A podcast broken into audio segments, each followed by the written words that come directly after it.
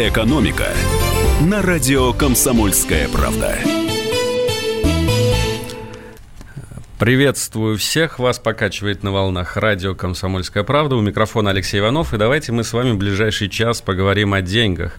Как пела одна певица загнивающего Запада, «Money make the world go round». То есть деньги заставляют этот мир вертеться. А помните, кстати, примерно в то же время одна советская певица исполняла, что мир заставляют вертеться белые медведи, которые трутся о земную ось. Вот так вот, э, как говорится, два мира, два шапира. Но к делу сегодня у нас в гостях известный российский экономист Денис Ракша. Вместе с ним мы разберемся в последних актуальных событиях из мира народной экономики. Здравствуйте, Денис. Добрый вечер. Э, я напомню наш студийный номер телефона 8 800 200 ровно 9702, WhatsApp и Viber плюс 7 967 297 02. Звоните, а, обсуждайте с нами новости. А они сегодня, прямо скажем, достаточно тревожные. Гречка дорожает. Извините, не удержался.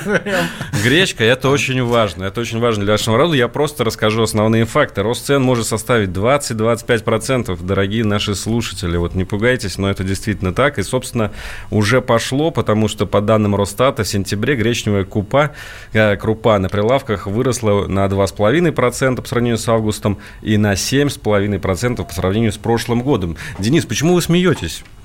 Что вас э, смешит в этой печальной новости? Ну вот а мы уже за эфиром договорились, давайте, давайте проверим. А, Все-таки по-прежнему ли наших сограждан волнует э, рост цен на гречку, так как это происходило, ну, когда-то, я уж не помню, в какие Вы годах? знаете, последний раз подорожание в 2014 году вызвало настоящую панику. Люди сметали с прилавков буквально все. Да, ну вот, а, то есть началось с гречки, да.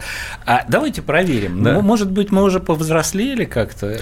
Дорогие слушатели, скажите, для вас важно то, что гречка дорожает, или вы спокойно откажетесь от гречки и будете есть, например, рис, может быть, манку, может быть, пшено. 8 800 200 ровно 9702. Звоните, говорите свое мнение. А мы пока послушаем, э, что о причинах этого явления нам говорят аналитики. Вот генеральный директор аналитической компании «Прозерно» Владимир Петриченко. Мы сейчас можем послушать. Это отчасти связано с тем, что сейчас урожай несколько ниже будет, э, чем в прошлом году. А на самом деле я надеюсь, пока что нет чуть-чуть четких данных, что а все-таки это будет э, в районе 800 тысяч тонн, может быть, чуть меньше, там 750-800 тысяч тонн. Это гречихи, то есть сырья, из которого производится эта ядрица. Это ниже, потому что в прошлом году произвели 900 э, тысяч тонн, э, ну, и, так сказать, было около миллиона. Но на самом деле этого достаточно для внутреннего потребления. Поэтому это такой, в общем-то, рост уже перешел через 40, 40 тысяч рублей за, за тонну на оптовом рынке. Я думаю, что это должно остановиться и выше 45 это уже, так сказать, ненормальные цены. В принципе, в общем-то, после окончания уборки, а, а сейчас идет как раз уборка урожая э, гречихи, то будет некоторое снижение цен. Ну вот Владимир Петриченко говорит нам не волноваться. Денис, как вы считаете, вообще в принципе в наше время, когда ты заходишь в любой магазин, любой супермаркет, полки завалены, вообще нам стоит дефицита бояться? Вы понимаете, в чем дело? А, это же иррациональное абсолютно поведение. То есть, э, ну, ну, давно известно, и, э, к слову, о том, сейчас же выдавали очередные Нобелевские премии, за это тоже давали в свое время и не раз. А, поведение покупателей, поведение вообще акторов на экономическом рынке, как правило, иррационально. То есть вот эта вот паника, которая возникает, она, конечно, не имеет под собой рациональной основы. Э, и понятно, что если даже гречку просто изъять вообще из продажи, э, то никто с голода от этого не умрет. Но э, люди реагируют на такие вот непонятные для них повышения цен, как правило, совершенно безумно бегут и пытаются там скупить. Неважно, о чем идет Тут речь. Тушенку, там. открыть бункер, за, а, за, да, завалить да. погреба. Вот, на самом деле сейчас а, по многим продуктам а, ситуация такая. Еще не, нет продуктов нового урожая, еще как бы магазины торгуют старым урожаем, запасы заканчиваются, новые еще не подошли, поэтому оптовое звено немножко там поднимает цены. Вот и все. А вот у нас дозвонился как раз слушатель, мы сейчас спросим у него. Владимир из Твери. Владимир, скажите, пожалуйста, для вас важно то, что гречка дорожает, или все-таки это суеверие, предрассудки? Здравствуйте, товарищи. Знаете, вот когда люди больные, вот им если прописывают гречку, она им требуется, она им нужна. А вот как мне, например, да, и моей семье, я вам честно, безо всякого скажу, по барабану, знаете, вот мы привыкли картошку есть.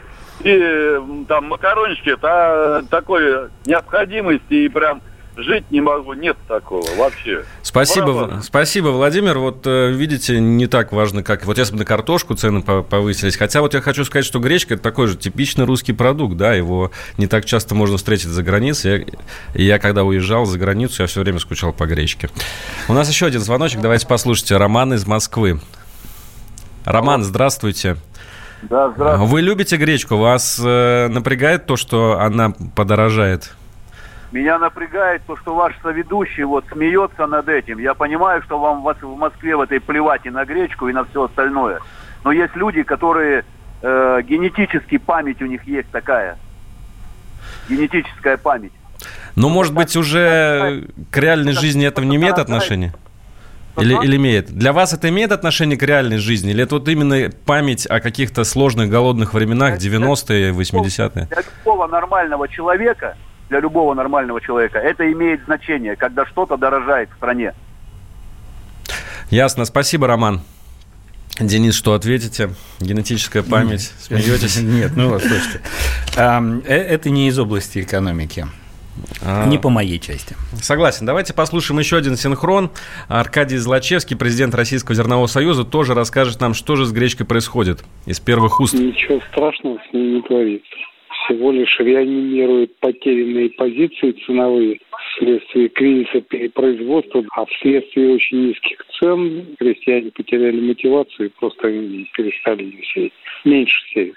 Но при этом урожай будет нормальный, он просто еще только начал убираться, и урожай мы получим где-нибудь там в декабре месяце уже в виде крупы. Новому году. Никакого дефицита ожидать его не будет, а цены на гречку, ну, на прежний, я надеюсь, не вернется, потому что он был очень низкий. Вот, гречка стоила там 18 рублей, в опте, а это очень низкий уровень цен, не окупающий затраты на ее производство. Поэтому сеять-то и перестали. Это ну, нормальный уровень цен, без зашкаливания, как это было там в 2014 году. Доходили в розницу под 100 рублей там, за килограмм. Такого уровня цен не будет точно. Вообще, это такая типичная история с сельским хозяйством, если вот послушать всех экспертов, которыми мы сегодня общались. То есть, какое-то время назад цены на гречку были высокие, производители стали засевать под нее площади, потом цены пошли вниз, они стали перезасевать ее под другие культуры, которые идут на росте. То есть, это такая... Ну, сельское хозяйство всегда э, живет именно так либо перепроизводство, либо недопроизводство. Так, чтобы вот э, прям все были довольны, тетелька в тетельку посадили, э, убрали и довезли до покупателя, такого не бывает. Это всегда качели. Давайте еще послушаем один звоночек. Павел из Владивостока, здравствуйте. Здравствуйте. Э, Павел, Павел, скажите, у вас в Владивостоке как с гречкой и скучаете ли вы по ней? Может, она пропала да из магазинов уже? Нет, с магазинов не пропало, так все нормально, как-то пока хватает. Вот. Мне гречка, я так, беру ее по чуть-чуть, мне хватает. То есть вы я не по... переживаете по поводу того, что она подорожает? Я не переживаю, что она подорожает, да и вообще, что продукты подорожают. А-а. Я вон стараюсь брать экономнее, дешевле. Дорожает, оно потихонечку везде дорожает. Вот. Ну, то есть вы не замечаете, что происходят каких-то серьезные процессы, э, которые надо уже закупать тушенку, спички, соль и так далее? Пока я еще этого не замечаю. Понятно, спасибо. Спасибо вам за мнение, Денис. Вот видите, все-таки какая-то уверенность в людях появляется, да? Ну, том, слава что... богу. Слава ну, богу. когда-то это должно было случиться. Хотя иррациональность, она все равно никуда в экономическом поведении все равно никуда не пропала и не пропадет. А как с этим бороться? Никак. То есть это нужно просто принять, простить, так сказать, об и этом, учитывать. Да, об этом нужно просто знать и это учитывать. Вот и все. Угу. Ну, давайте вспомним еще об одной новости, которая сегодня пришла, о том, что спрос на горючее в России, на бензин конкретно упал на 1%. Вроде бы цифра небольшая, но на самом деле это достаточно много. Сам, сам факт падения уже настораживает. Да? То есть у нас э, стало, стали меньше продавать бензина, то есть стали люди меньше ездить на машинах. Это ли не предвестник кризиса, Денис? Да, ну, я бы не сказал. А, на самом деле, а это за какой период? Это за с начала года. С начала года спрос на бензин в России упал на 1%. Ну, надо, конечно, смотреть там, ну, как минимум поквартально, потому что, э, ну, вот очень хороший пример – это Соединенные Штаты. Там э, всегда в летний период а спрос на бензин растет, потому что люди едут в отпуска на машинах. Это прям такое массовое явление, об этом все знают, к этому готовятся, растет спрос, там растут цены, как правило, на бензин. Потом сезон заканчивается, и все возвращается как бы к нормальным значениям. Когда у нас это случилось, вот это падение на 1%, нужно разбираться. Если летом, то значит летом, например, ну, потому что по третьему кварталу э, там, скорее всего, данных нету еще, вот, а, но вероятнее всего летом люди стали меньше ездить в отпуска на машинах. Ну, очевидно, что зимой в России меньше будут ездить, летом больше будет ездить, но все-таки есть какая-то тенденция. У нас время для первого небольшого перерыва, вернемся в эфир через несколько минут, не отключайтесь.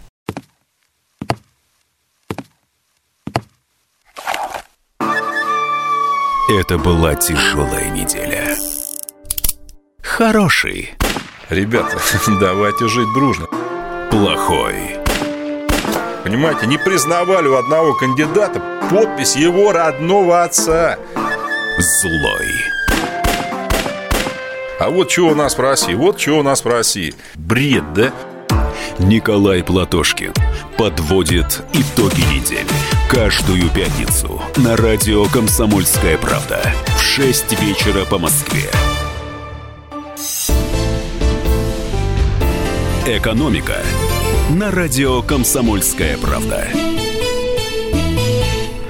И снова в эфире Алексей Иванов и Денис Ракша. Это радио «Комсомольская правда», передача о народной экономике. Мы продолжаем обсуждать о бензине. А про бензин, а, собственно, известно сегодня стало вот что. Спрос на горючее, на бензин, собственно говоря, упал на 1% в России с начала этого года. Это историческое падение, практически а, рекордное за последние 5 лет. После падения курса рубля впервые такое произошло. Ну вот, Денис, э, все-таки это предвестник экономических проблем в стране, или это такая частная история, как по-вашему? Ну, это не предвестник, это скорее следствие. Если, э, э, смотрите, грузоперевозки э, осуществляются на дизеле. То есть тут бензин ни при чем. Бензин – это частный транспорт. Если спрос на бензин упал, значит, люди стали меньше ездить на собственных машинах. Причины этому могут быть разные. Ну, скорее всего, из-за того, что у них падают доходы, они там покупают меньше машин, меньше на них ездят, не ездят на них в отпуска. Не знаю, тут э, как бы нужно разбираться. Я сейчас просто пытаюсь как бы э, ну, представить себе, из-за чего это э, могло бы случиться. Ну вот смотрите, мы сегодня говорили с разными людьми, с экспертами по этому поводу. Они называют несколько причин, не все из них на самом деле печальные. Например, говорят о том, что многие жители крупных городов пересаживаются на общественный транспорт. Э, Это есть, правда. Э, действительно, в мегаполисах, особенно в таких, как Москва или Санкт-Петербург, да, ну и в других крупных городах страны, общественный транспорт развивается. Да, он становится более удобным, если смотреть... Дело даже не в том, что он развивается, а дело в том, что вы не запаркуете машину в центре города, э, или запаркуете за какие-то безумные совершенно деньги. автомобилисты считают, что это геноцид. Не, ну это Такое могут... специальное выдавливание Смотрите, я, автомобилистов. Я сам автомобилист, и я совершенно не против. Да? Это на самом деле правильно. Ставишь машину на перехватывающей парковке, садишься на общественный транспорт едешь там по своим делам. Все нормально. Вполне возможно, что и это сыграло свою роль. Да, и кроме общественного транспорта есть каршеринг, да, 20 а тысяч каршеринговых машин только в Москве. Это тоже серьезный фактор, опять же, для крупных городов. Да, ну а э, каршеринг дает что? Сокращение пробегов.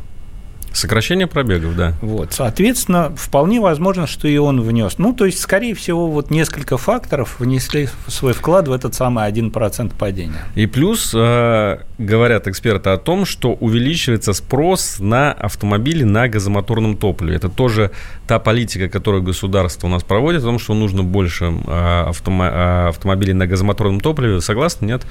Вы так немножко скептично на я думаю, Я думаю, что их количество и объем а, бензина, который вы, высвобождается из-за того, что кто-то ездит на газе, э, не, не настолько велик еще.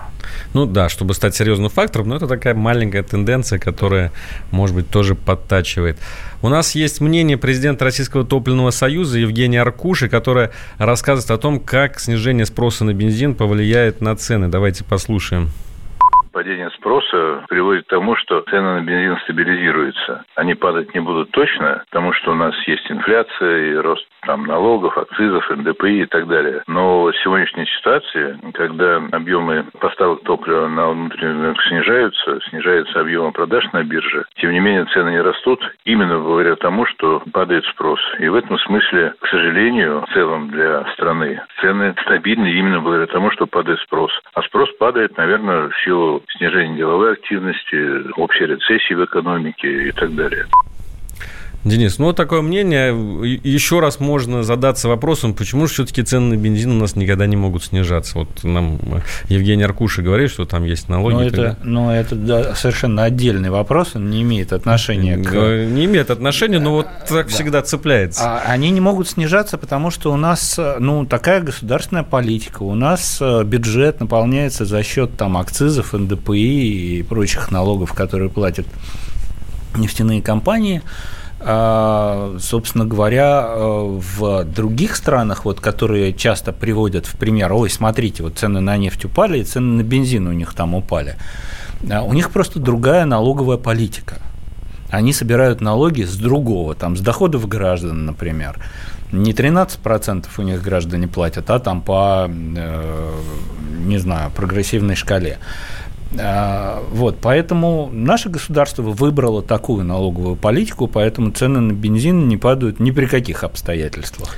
Я напоминаю, наш студийный номер телефона 8 800 200 ровно 9702, WhatsApp и Viber плюс 7 967 297 02. Звоните нам. И а, мы хотим задать вам вопрос. Вот почему все-таки у нас а, люди стали меньше покупать бензина, то бишь меньше ездить на машинах. В этом есть положительные факторы, что они стали больше ходить пешком, может быть, может быть, они пересели на общественный транспорт, или все-таки у людей нет денег, и автомобиль снова перестает быть средством передвижения и становится роскошью. Звоните, говорите. А сейчас мы послушаем эксперта компании Virgin Group Андрея Гордеева, который выдвинет свою версию происходящего. Действительно, можно подтвердить, что отмечается динамика сокращения внутреннего спроса на топливо, в частности бензин и дизель. Тем не менее, какого-то коллапса пока не отмечается. Можно отметить два фактора, почему это происходит. Это, конечно же, прежде всего сокращение доходов населения, ну и другой немаловажный фактор, то, что спрос перемещается в пользу газомоторного топлива. Поскольку это топливо заметно дешевле бензина и дизеля, то граждане граждане активно пользуются им, переоборудуя свой транспорт. Ну, действительно, последние 2-3 года несколько снижается потребление, но эти темпы не выглядят угрожающими. Ну, вот такое мнение Андрея Гордеева. А и у нас есть звонок. Давайте послушайте Владимир из Московской области. Владимир, здравствуйте. Э, что вы скажете по, по поводу а, снижения продаж бензина? Почему люди перестали ездить на автомобилях? Перестают? Добрый вечер. Да, мне кажется, не перестали. Машин, я вот сам езжу каждый день по Москве, по области. Я не могу сказать, что машин стало меньше. Просто вот мое предположение, я согласен, что, вот смотрите, как сказали, в Америке маш... больше потребления, что на машины. А нас сезон же отпусков, тем более, вот у нас начиная с весны до середины осени, как минимум, люди у нас летают, то есть машинами своими не пользуются. Плюс, правильно, я согласен, что каршеринг появился, расходов меньше, то есть он, а он набирает популярность. А, ну, я, я не знаю, это может как-то э, сравнить нельзя. Вот я реально, допустим, вот много накатываю, я, допустим, 300 километров в день где-то наезжаю. Но я вот болел неделю.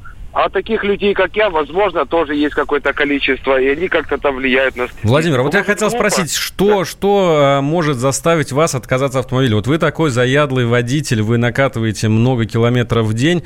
Может быть, э, если цена вырастет до какого-то предела, или как-то еще будут власти не способствовать автомобилистам, может что-то вас заставить отказаться от руля?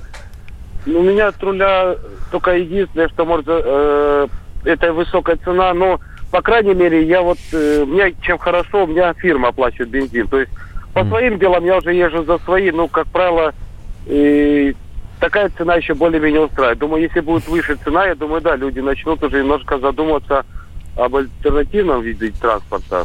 Поэтому вот, наверное, а, вот альтернативный вид транспорта это же не гужевые повозки, не лошади, не. Нет, ну смотрите, допустим, вот из области я могу на машине ехать, а могу ее оставить в Москве, а домой приехать на электричке и обратно же также на электричке приехать. То есть А. уже ж я бензин не использую. Да, это удобно. Спасибо вам за ваше мнение. Да. Владимир, спасибо. Э, Денис, что скажете на это? Вы согласны? Вот видите, человек считает, что летом э, люди летают на самолетах. Такой оптимист. Ну, на самолетах, на поездах, там, на чем угодно. А, Или лежат на пляже и никуда вообще не Или двигаются. лежат на пляже. Но, а, да, гораздо меньше по, по- по- вот, э, по Москве, например, видно, что гораздо меньше в Москве машин.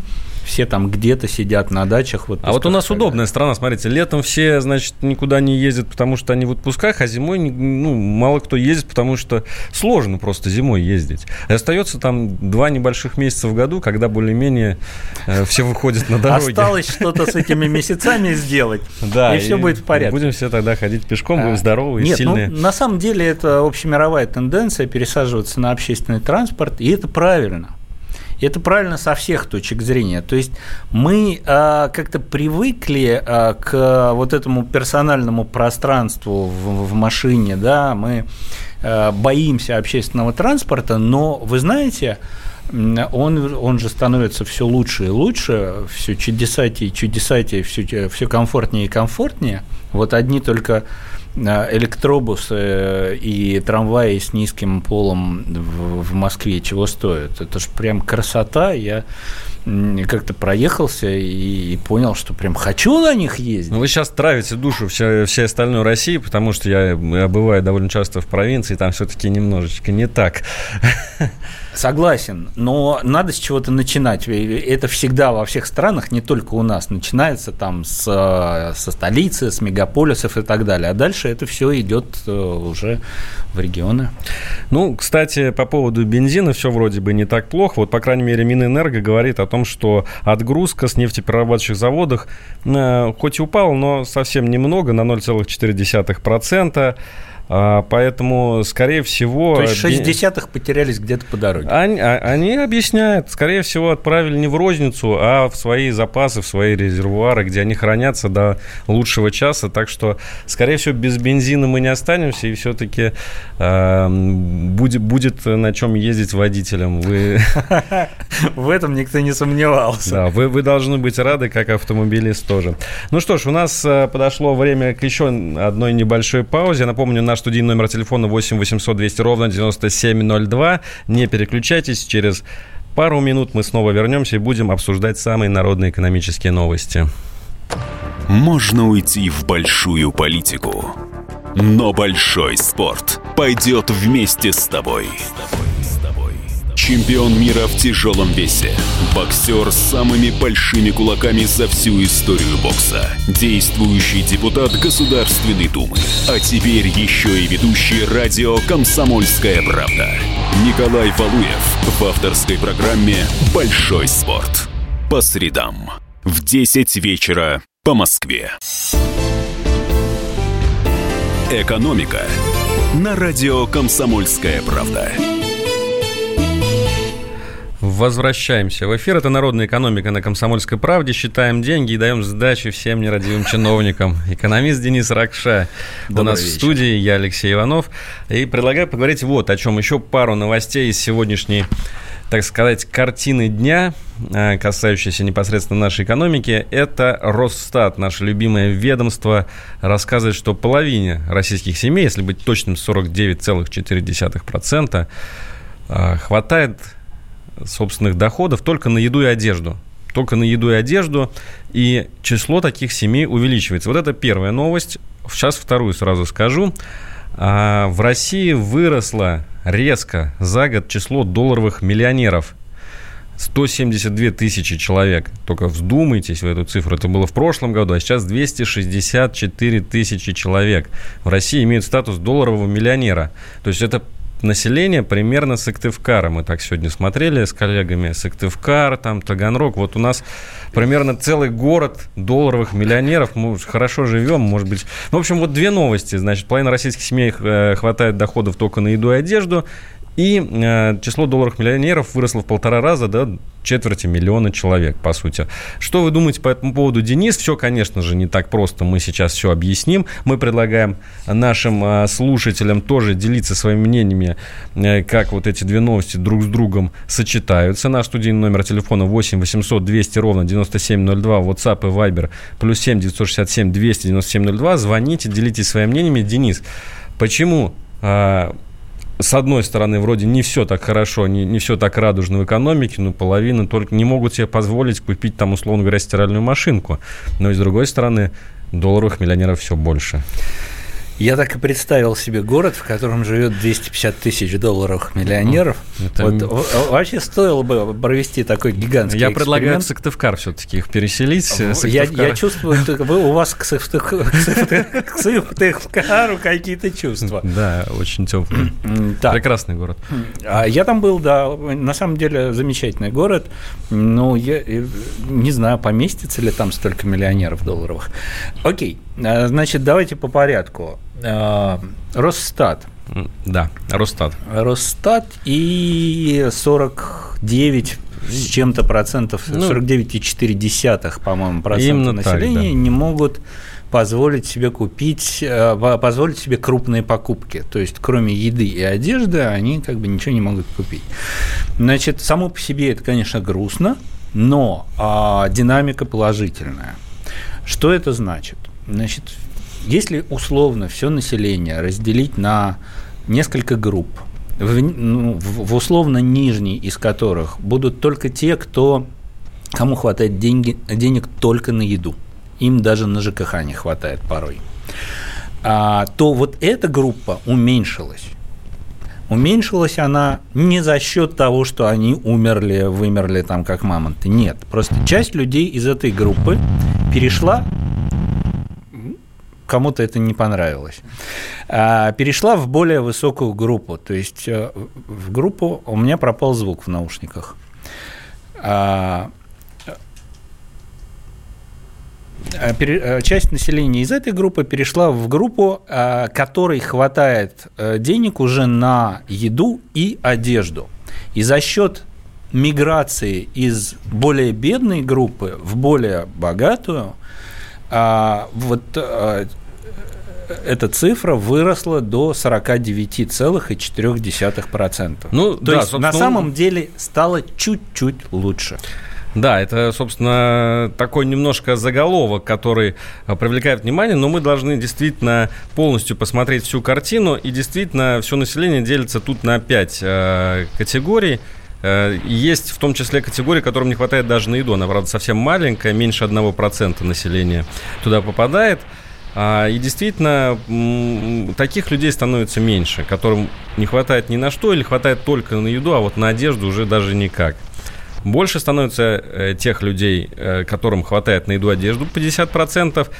Тем, кто, кому хватает на товары длительного пользования, то есть это бытовая техника, мебель, может быть, какие-то путешествия, это еще треть населения. Да, их тоже стало чуть-чуть больше. Их то тоже есть стало вот из, чуть-чуть больше. Из второй группы в третью как бы перекочевало тоже какое-то количество народа. И 2,7% это наши счастливчики, это зло, наш золотой, так сказать, в кавычках да, фонд. Это вот как раз те, о ком мы будем говорить дальше. Долларовые миллионеры. Это долларовые миллионеры и те, кто рядом с ними э, в их, наверное, свите находятся, это люди, которым хватает на все. 2,7% не слишком мало люди, которым хватает на все в России? Или это примерно для всех стран одинаковое распределение? Ой, вот, вот тут врать не буду. Нет, скорее всего, распределение разное. Но, а, конечно, мало. Конечно, а, соотношение должно быть другим. Разрыв между очень бедными и очень богатыми в России слишком велик, даже по меркам развитых стран, и его нужно сокращать. Ну, это вот то, что называется словом неравенство. И вот, кстати, тоже а, мы сейчас вот переходим к Э, истории про долларах миллионеров, которая стала резко больше, это на самом деле а, данные такого солидного швейцарского банка Credit Suisse, который выпустил свой ежегодный репортаж о глобальном богатстве. И вот они, э, кроме того, что они нашли у нас много долларов миллионеров, они еще сообщают о том, что в России 10% самого богатого населения владеют 83% национального богатства. Вот это вот, собственно, а, неравенство, да, которое присутствует. Давайте... Ну, ну, в этом смысле как бы мы очень сильно отстаем от развитых э, стран, потому что там не проценты населения, а единицы населения владеют сопоставимым ну, национальным богатством? Не знаю. Вот э, тот же самый банк нам сообщает, что в США те же самые 10%, 76% национального благословения, mm-hmm. то есть меньше у них все-таки 10%, вот именно децель этот первый. В Китае 60%. То есть у нас все-таки концентрация богатства в одних руках, она более ярко выражена, хотя есть и страны, которые еще в этом отношении хуже, чем Россия, например, Бразилия такая латиноамериканская страна, где тоже... Где в лесах живет много-много диких обезьян. Вот, да, и они владеют очень большими богатствами, если им повезло в жизни. Денис, а все-таки почему долларовых миллионеров становится больше? Это с чем связано? Нет, нет ли связи с тем, что и бедных людей у нас становится больше? То есть они, получается, как бы перераспределяют к себе эти ну, деньги? Ну, на самом деле, давайте разберемся, какие именно деньги они перераспределяют, и становится ли бедных людей от этого больше. То есть беднеют ли люди от того, беднеют ли другие люди от того, что кто-то становится миллионером? Ну, интересный вопрос. Разве нет? Ну, то есть, получается, вот э, Откуда взялись у этого долларового миллионера эти доллары? Ну да, по деньги? простой логике он забрал их у бедных. Забрал там у 10 тысяч бедных да. по рублю, и вот... А, ну, мы понимаем, наверное, что в реальной жизни так не происходит. Вообще, откуда берутся эти деньги у долларовых миллионеров? А, они берутся, как правило, как правило, всегда это бизнесмены, это предприниматели, у них есть какие-то компании. Значит, э, деньги, которые зарабатывает компания, прибыль, могут быть истрачены только тремя способами. Способ первый. Предприниматель или менеджмент может увеличить зарплату своим сотрудникам. Так, хороший способ. Тогда ну, не то чтобы бедных становилось меньше, да, потому что сотрудники э, этих компаний, они все равно не бедные люди. Им может не хватать, там, конечно, денег на крупные покупки, но с голоду они не умирают. Значит, э, второй способ эти деньги, эта прибыль может быть выплачена в качестве дивидендов, дивидендов владельцам компании, акционерам. И третий способ – эти деньги могут быть потрачены на развитие. Они могут превратиться в инвестиции. На них может быть куплено новое оборудование. Построен новый цех. Построено что-то, захвачены новые рынки и так далее. Да? То есть это деньги, которые инвестируются в развитие, в расширение, в новые рабочие места и так далее.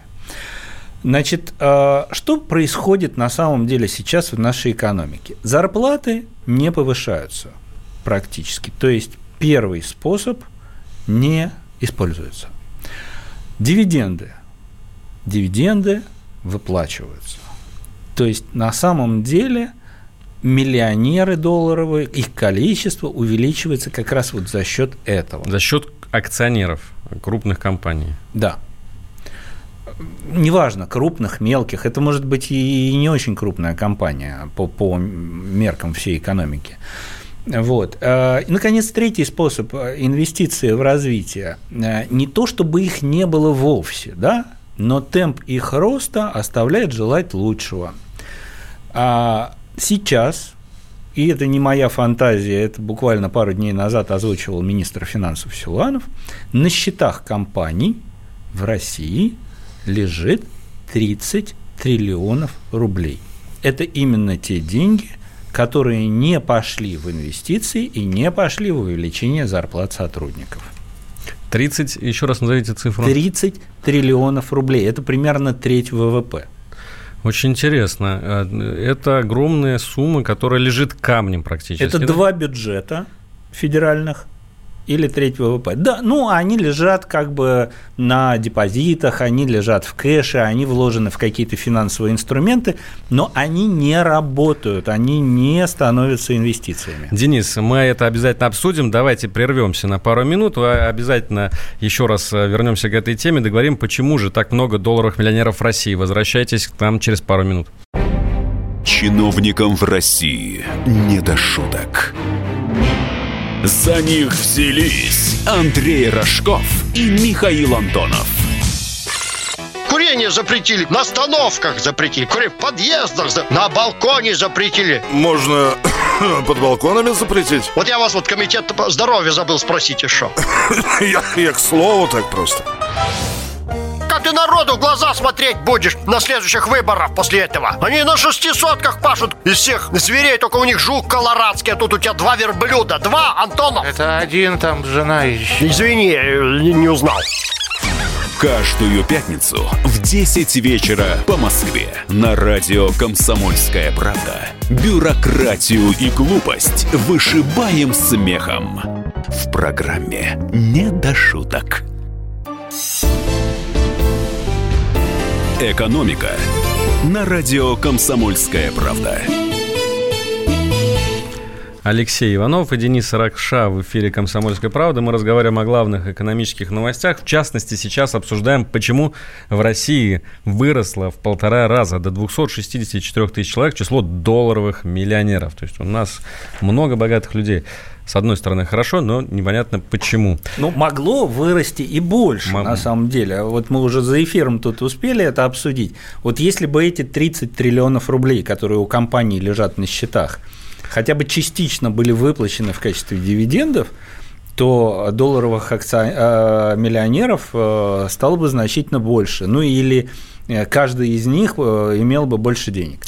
Я напомню, наш студийный номер телефона 8 800 200 ровно 9702, WhatsApp и Viber плюс 7 967 200 ровно 9702. Звоните. Собственно, расскажите нам, вот ваша версия, откуда столько у нас долларовых миллионеров, где они берут свои деньги, почему мы не долларовые миллионеры? Я, Денис, не, подождите, Денис, это, это, разные, это разные вопросы. Кстати, я вот не знаю, может, вы долларовый миллионер? А, и фамилия моя Корейка. А, нет, а, значит, Смотрите, а есть еще одна причина. На самом деле было две налоговых амнистии ну или там два этапа налоговой амнистии. То есть, вообще говоря, э, долларовых миллионеров, я бы сказал так, э, не столько стало больше, сколько они стали белее, заметнее, мы о них просто узнали. Вышли из тени. Вышли из тени, да. А, вот. А вот почему э, компании не тратят деньги на инвестиции, то есть не, не отправляют их на развитие, а вот держат их мертвым грузом или выплачивают в качестве дивидендов, вот это вот вопрос на самом деле важный. Обязательно сейчас э, задам его вам, э, но сейчас послушаем звоночек.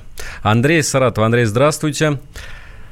А, здравствуйте, Андрей. Скажите, а откуда у нас столько долларовых миллионеров в стране, по вашему мнению, где они берут свои деньги, и не входит ли это в противоречие с тем, что экономика у нас вроде как не ахти?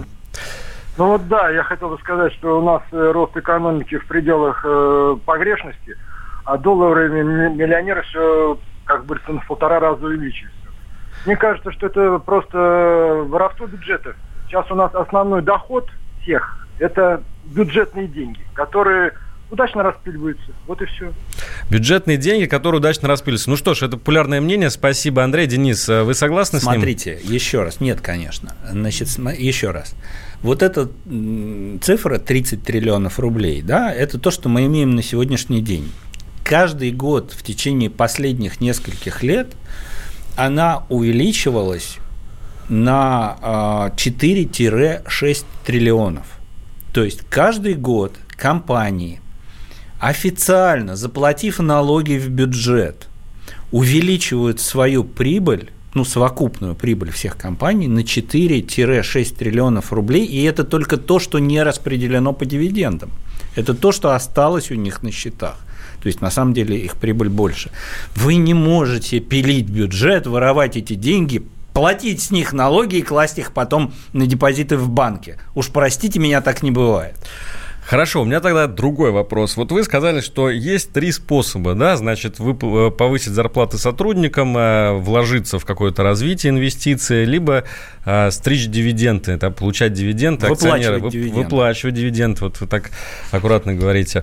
А почему выбирается только вот тот способ, который в плюс выводит только акционеров компании, да, владельцев, шерхолдеров, как говорят mm-hmm. в Америке? Почему действительно не повысить зарплату, например, Почему никто не использует этот способ? Ну, ну э, нет необходимости. То есть народ, на, на, народу Понимаете? и так все хорошо, да? Нет, а, причем тут народ? А, ну, значит, смотрите, у компаний нет необходимости повышать зарплаты своим сотрудникам. Это значит, что компании уверены э, в нескольких вещах. Во-первых, в том, что эти сотрудники никуда от них не уйдут. Некуда им уходить.